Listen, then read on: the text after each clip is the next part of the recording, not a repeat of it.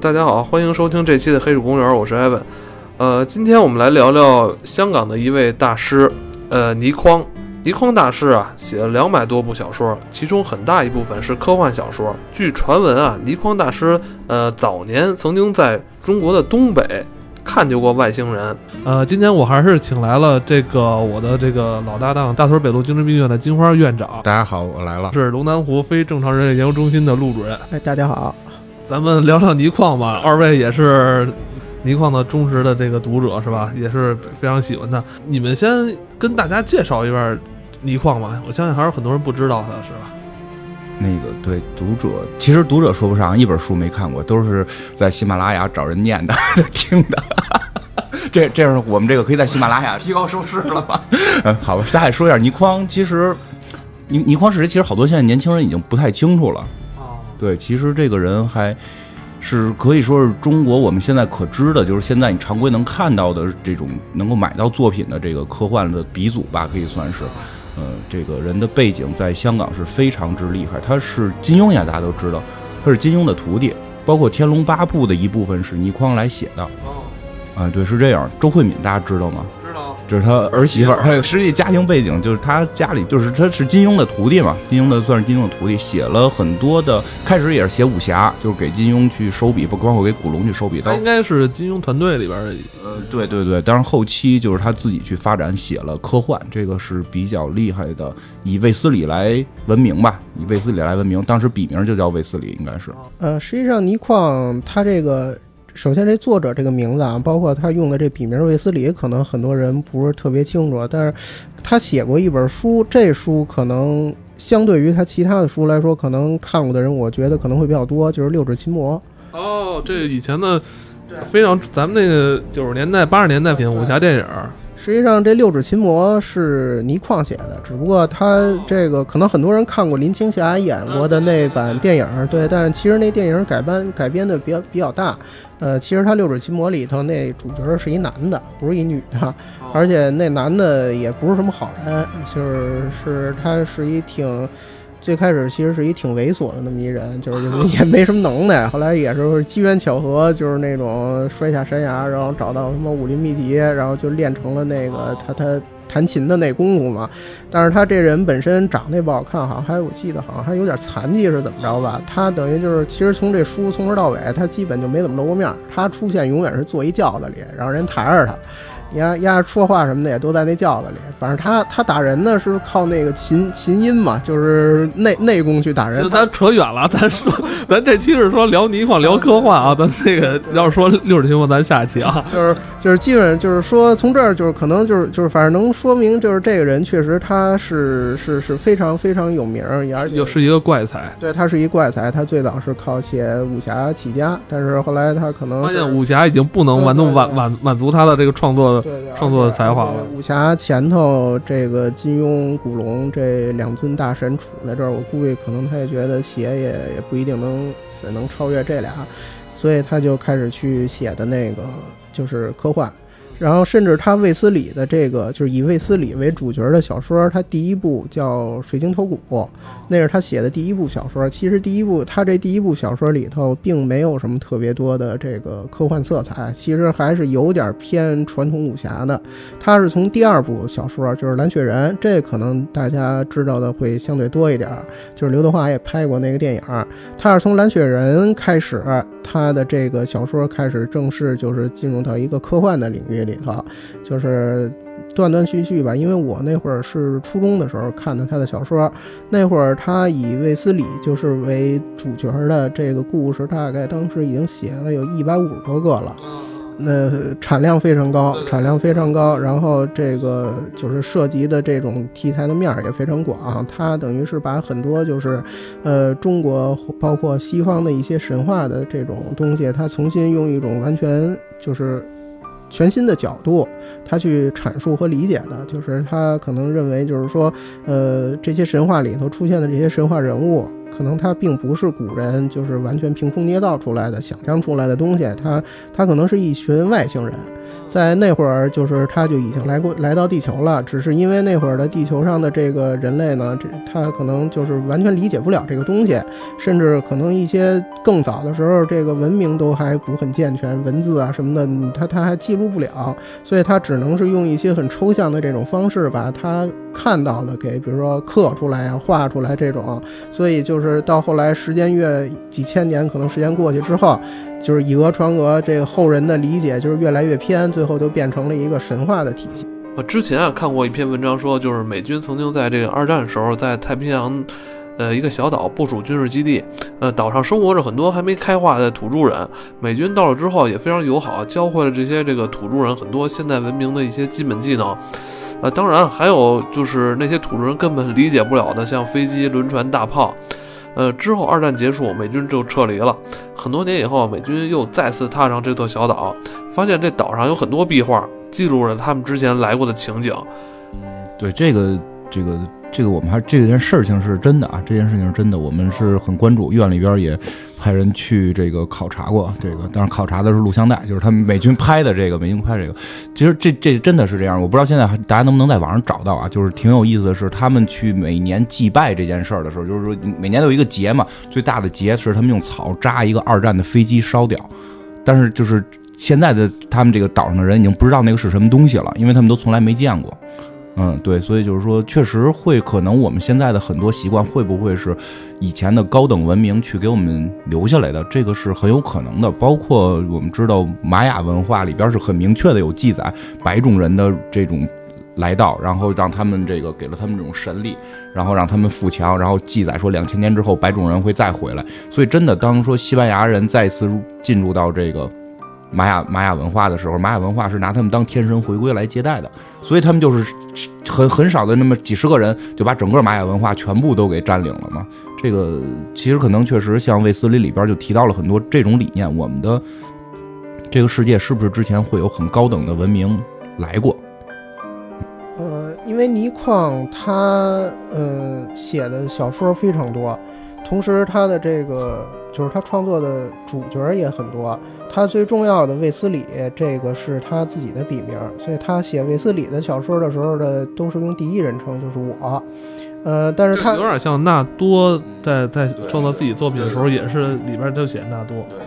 呃，除了这个，对，除了这卫斯理以外呢，他还创作过很多其他的很经典的角色，像袁振霞，呃，年轻人，呃，包括像浪子高达。还有什么飞人协会什么的，那那都是也也是很多，就是他林林总总，就是这所有的这些角色，就是写的这个故事加起来得有小两百，得得，就是他是一非常高产的这么一个作家，呃，所以他的这个里头，呃，这些人物其实彼此之间是生活在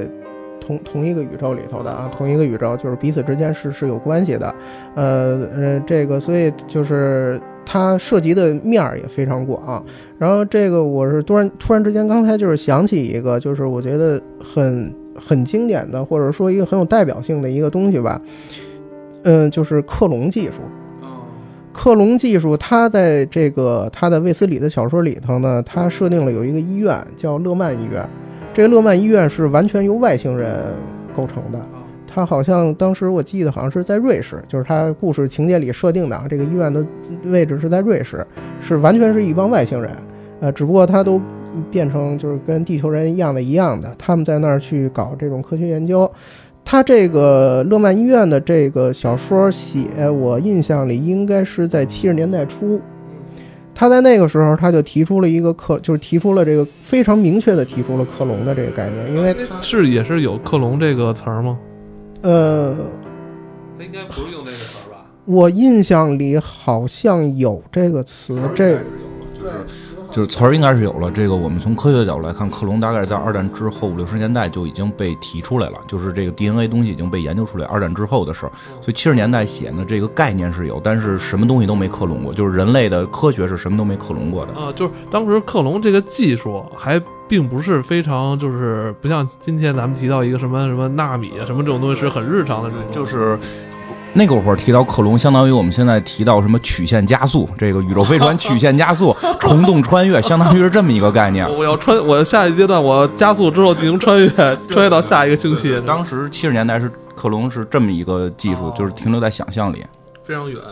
对，但是他就是在故事里头，他很具体的去描绘了一下这个克隆是什么东西，并且它有可能达到的是一个什么效果。他像那个，你像他那故事里头，他写是说，呃，这个勒曼医院它是作为一个比较独立的存在，但是他认为就是就是外星人嘛，他认为就是说这个地球上各个国家的这些比较重要的，比如像领导人啊，或者一些什么政要啊，或者财经方面这种很很成功的人士。他认为是人类当中的精英，就是说这种人是可以推动人类文明发展的。那他们作为外星人，他无法去直接介入到你人类的这种文明发展当中。那就是我如果想要提供帮助，我用一种什么方式给你提供呢？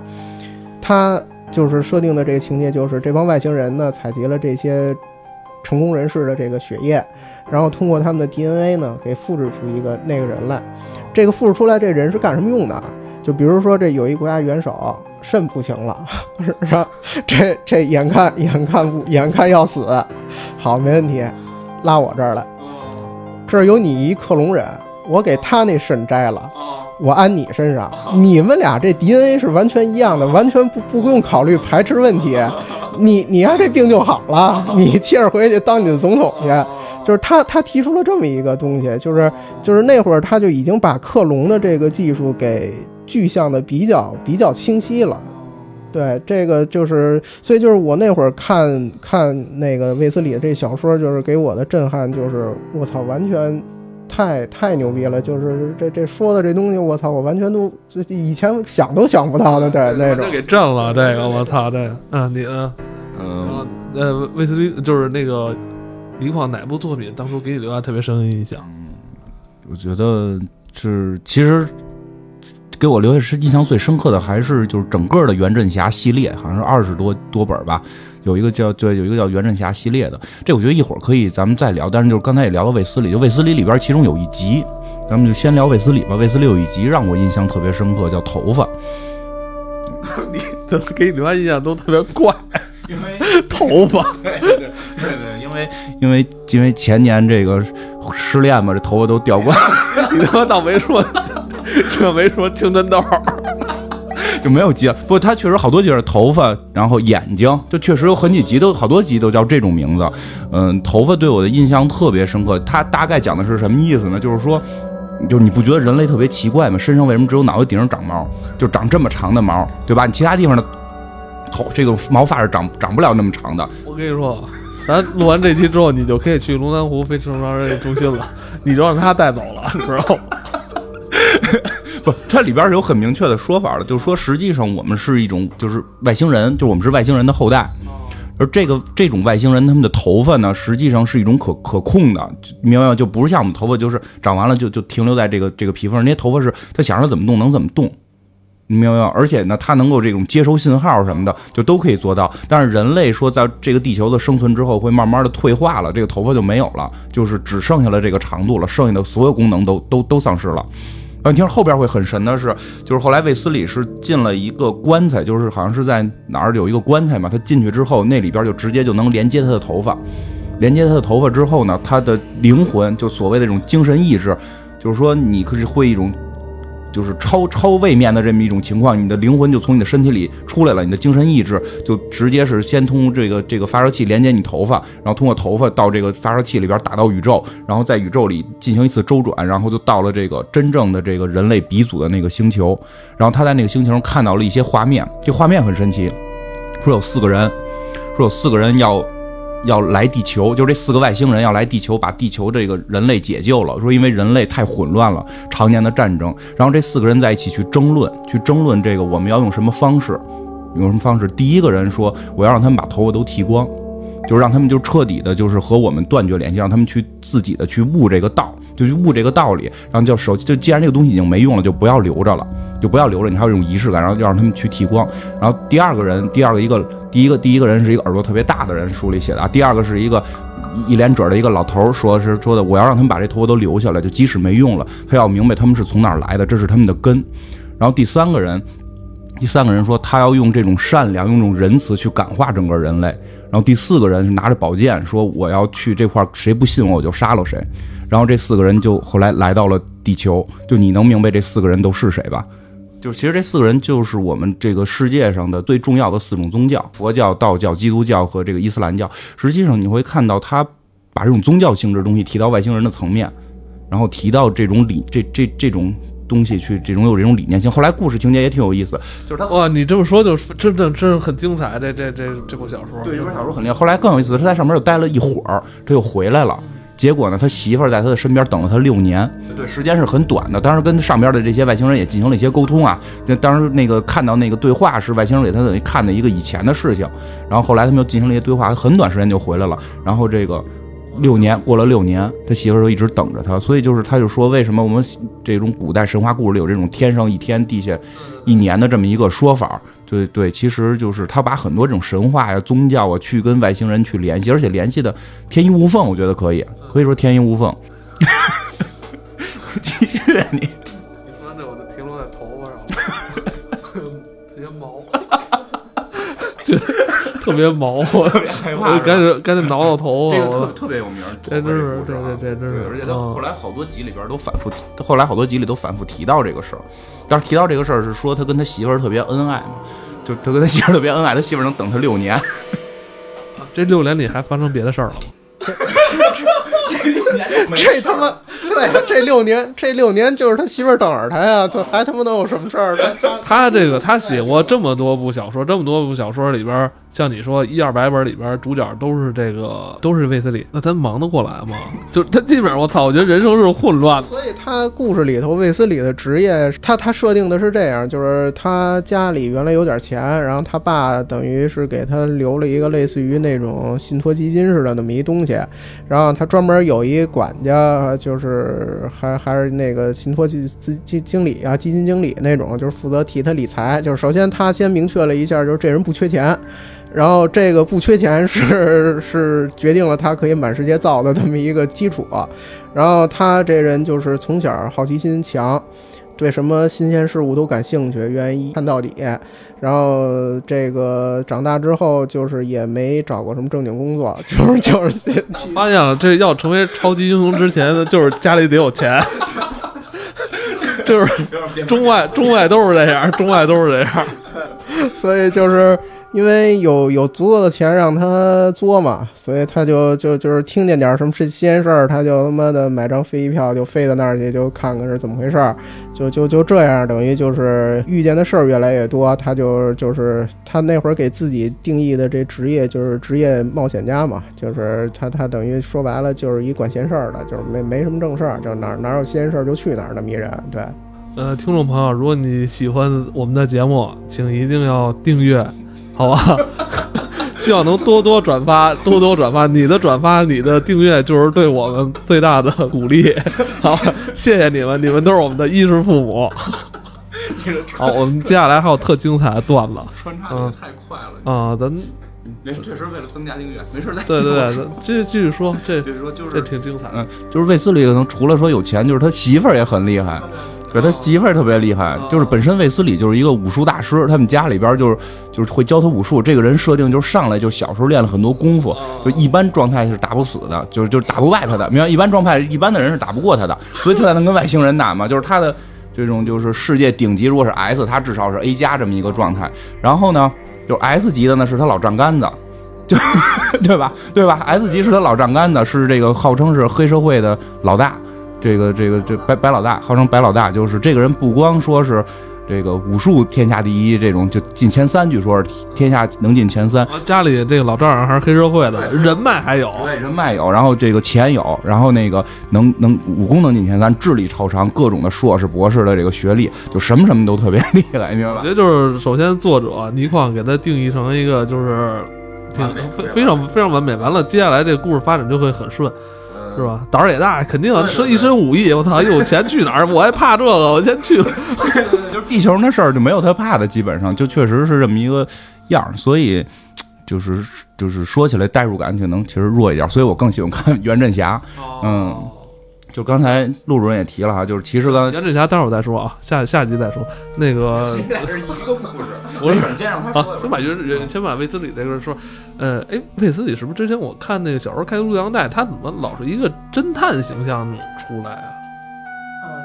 对，因为他没说嘛，他实际上是是一管闲事儿的人，就是是属于这种，就是他后来渐渐闯出名堂了嘛，就是人都知道有这么一号人，就是有有能力、有人脉，然后这个就是杂七杂八各种这个歪门邪道的事儿都知道的比较多，所以有什么遇见那种特别奇怪呀、搞不定的、理解不了的这种事儿，就是愿意来找他。那能不能再给我们介绍一一部那个关于有关卫斯理的，就是啊，我跟你讲，我跟你讲你别你这儿的停留在他妈克隆了，我我你妈这废话，这你妈快二十年前看了。我跟你讲，我跟你讲，我跟你讲，想着想着想着，你想一个，你想一个，我我跟你讲，我跟你讲一个，呃，名儿我记不太清了，好像是叫蜡像吧？是是叫这名吗？有这么一名叫蜡像。就故事情节，故事情节我记得会非常清楚，就是他闲逛，然后逛到一个就在香港逛到一个蜡像馆那，那什么那个事儿吧，就是那个什么岳飞和那哦哦，对对对对对，有那个有那个，是不是叫蜡像？想不起来那事儿事儿，我想起来了。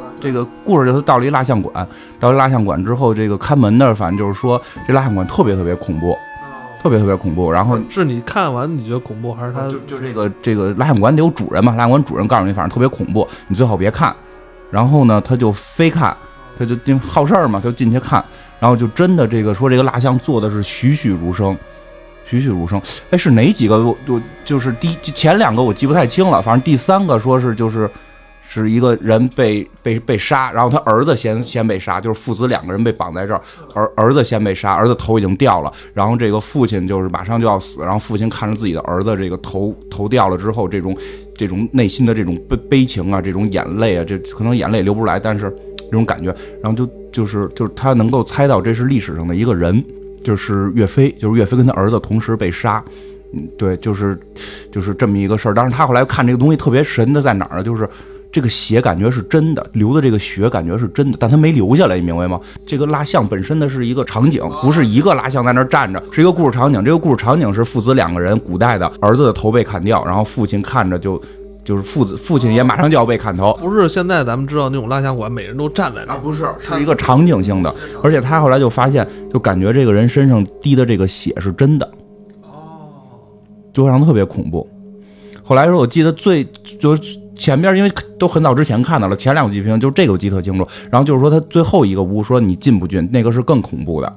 你进不进？然后他已经发现了前面这都是历史上的名人，都是历史上的这些最惨的人。然后他心里边就在想最后一个是谁？说他脑海里过了好多人，比如说什么这种被被什么这个吕后给给截肢截成人棍这种什么都都都有。人质啊人质，就结果进去之后看到了只是一个人在写书，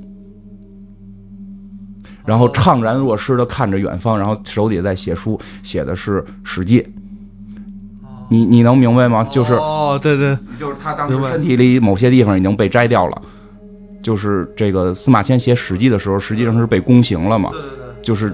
就是作为一个男人这样，就是他认为这个是最恐怖的。然后他确实是说，从整个这个过程里边都体会得到一种极大的恐惧。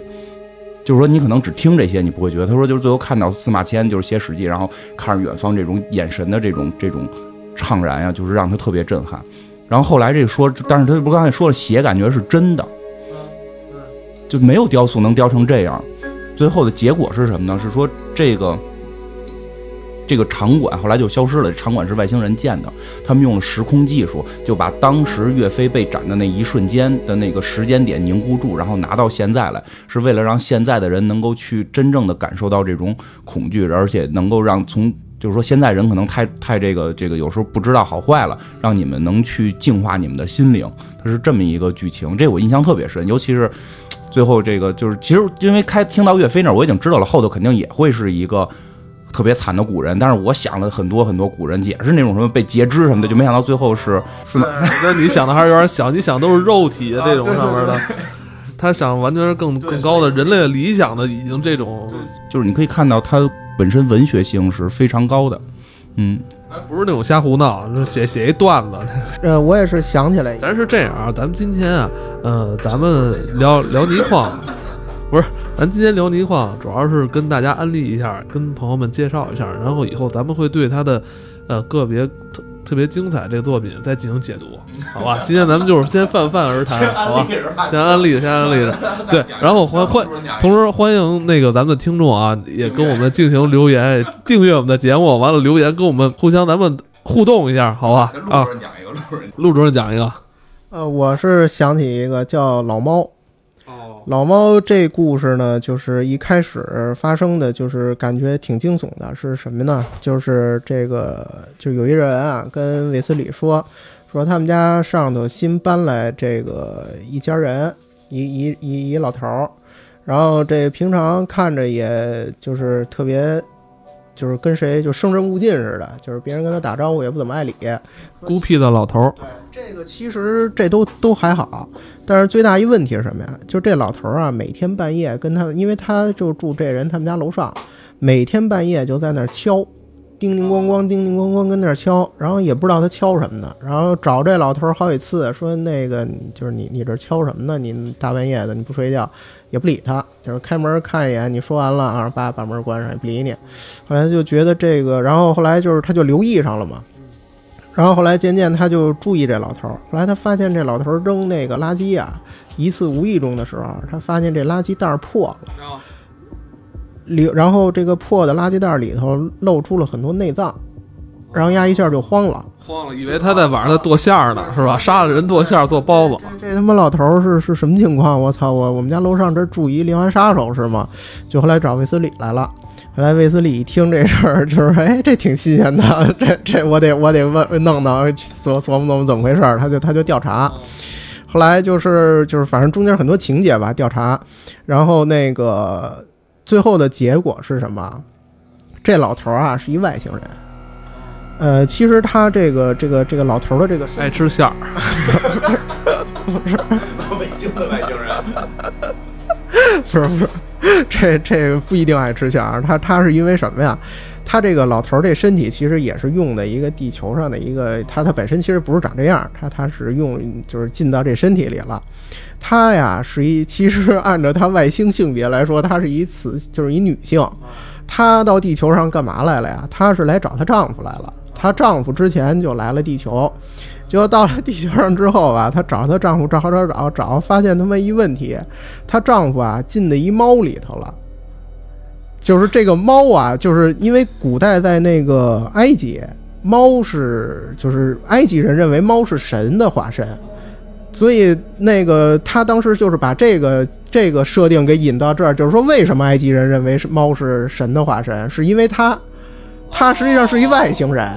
只是他他妈进到猫的身体里，呀出不来了。哦后来他妈的就这么多年就就一直在地球上活着，就是他活了他妈好几千年。哦然后那个后来这他媳妇儿过来找他之后，才他妈的俩人相见。后来说这怎么办呀？得得得回去啊！你你不能老跟这儿待着呀。但是就想辙怎么着能那个把他从这个怎么着俩人能回去。他那每天那叮叮咣咣敲那东西啊，是自己跟那儿做。当时是是是要做一什么东西，我忘了，是做宇宙飞船呀，还是要做一个能让她丈夫这个这个从猫身体里出来的那么一机器？但是她白天又不敢弄，怕别人那什么，所以她就老他妈半夜老半夜半夜比他妈白天闹还还他妈对，所以所以所以说外星人他还是不太了解地球的地球人的国情嘛，对他他妈干这事儿都比较缺心眼儿。他他实际上是这么着，他他是这些话是后来为自己调查出来跟他的一个沟通是吗？对对，他是就是他后来是怎么那个就是发现这件事儿的啊？就是他首先是发现就是潜入到这老头儿家，然后发现有一只猫攻击他。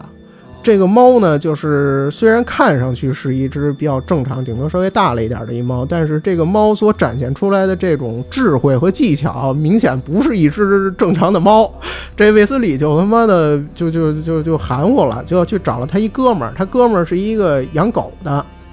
说你给我找一只你这最能打的狗。就他哥们儿给他找了一只沙皮，说这只狗说连狮子都能打过。来呀特牛逼，带着那狗去又去那家找那猫去，然后后来就是这一段啊，就是这紧接着下来这一段是这个狗和这猫有一场大战，这段呢就是被很多人誉为就是就是华语这个文学史上就是动物之间的战斗最精彩的一段这种描写。哎呦，是吗？那咱好好看，比猫和老鼠还精彩呢。哎，别华语乐坛，华语乐坛，华不是华语文坛，华语文坛。对，这狗就开始跟这猫打。这个这狗虽然，呃，硬实力上它它它可能它它身体天赋啊或者什么，它确实比这猫强。但是这猫本身它是一外星人嘛，它活了几千年了。这这狗呢，它打不过这猫，就是让这猫的一顿锤打的就是濒死。但是它把这猫的尾巴咬掉了一截儿。哦，然后后来那猫就跑了，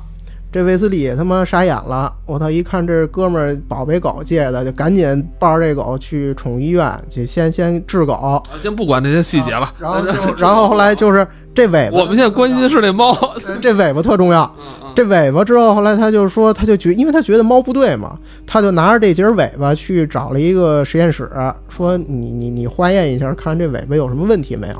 结果后来是这个他那个实验室的工作人员各种检测化验之后，跟他说说这个我测了一下这尾巴这骨龄，说这骨龄有他妈好几千年了。然后这卫斯理一下就说你肯定弄错了，说一猫怎么可能活几千年？说绝对错不了，我测测了好几遍。然后他就开始觉得这猫不对。然后他就是开始就是觉得这个问题可能出在这猫身上，然后就是各种就是调查，然后什么的，最后他是跟这个这个老头儿，等于就是这猫的媳妇儿嘛，是那个终于就见面了，俩人就是他就是把话给说开了。后来这媳妇儿跟他说，说是这么回事儿，说我丈夫那个跑到中国不是跑到地球上来了，然后进猫身体出来，我说想给他弄回去。最后等于就是说这个卫斯理就是帮帮着他嘛，就是就是帮他把那个东好像是把那机器最后给造好了，然后这个好像成功的把这个她丈夫的这个本尊从这猫的身体里给就是分离出来之后，然后哥俩然后不是就是夫妻俩非常非常幸福的就回回到这个自己的星球上去了。对，这个这个是一个故事，就是这故事它给我印象比较深刻，一个就是我刚才说的那个。猫狗大战那一块儿，那一块儿的描写就是确实很精彩。它虽然是一个猫和一个狗是两只动物的这种打斗，但是它本身自己有写武侠的这种基础嘛，所以它这种就是拟人化的这种很多动作什么的，其实写的非常精彩。然后对，然后还有一个就是他把这个埃及文化里头对于这个猫的这个崇拜的这个，他给了一个全新的解释，就是说为什么埃及人他崇拜猫。就是这个时候，对对对对，录音室里窜出了一只猫，对，就是就是你你小心点儿，你们家这猫，对吧？对，你你你想想，你们家楼上有没有咣咣响的这个装修啊？对我们家楼上的确是一老头儿，然后装修嘛，经常装修嘛，当然你都得小心点儿，你你都得小心点儿。作为一个主持人，我那个自认为 听过不少故事。完了，今天听了他们讲完头啊，讲完猫之后，我觉得我操，我得休息一下。今天这一集咱们就先告一段落，完了咱们下集啊接着聊聊聊这个倪匡笔下另外一个非常重要的角色袁振侠。我现在脑洞开太大，我得先躺会儿。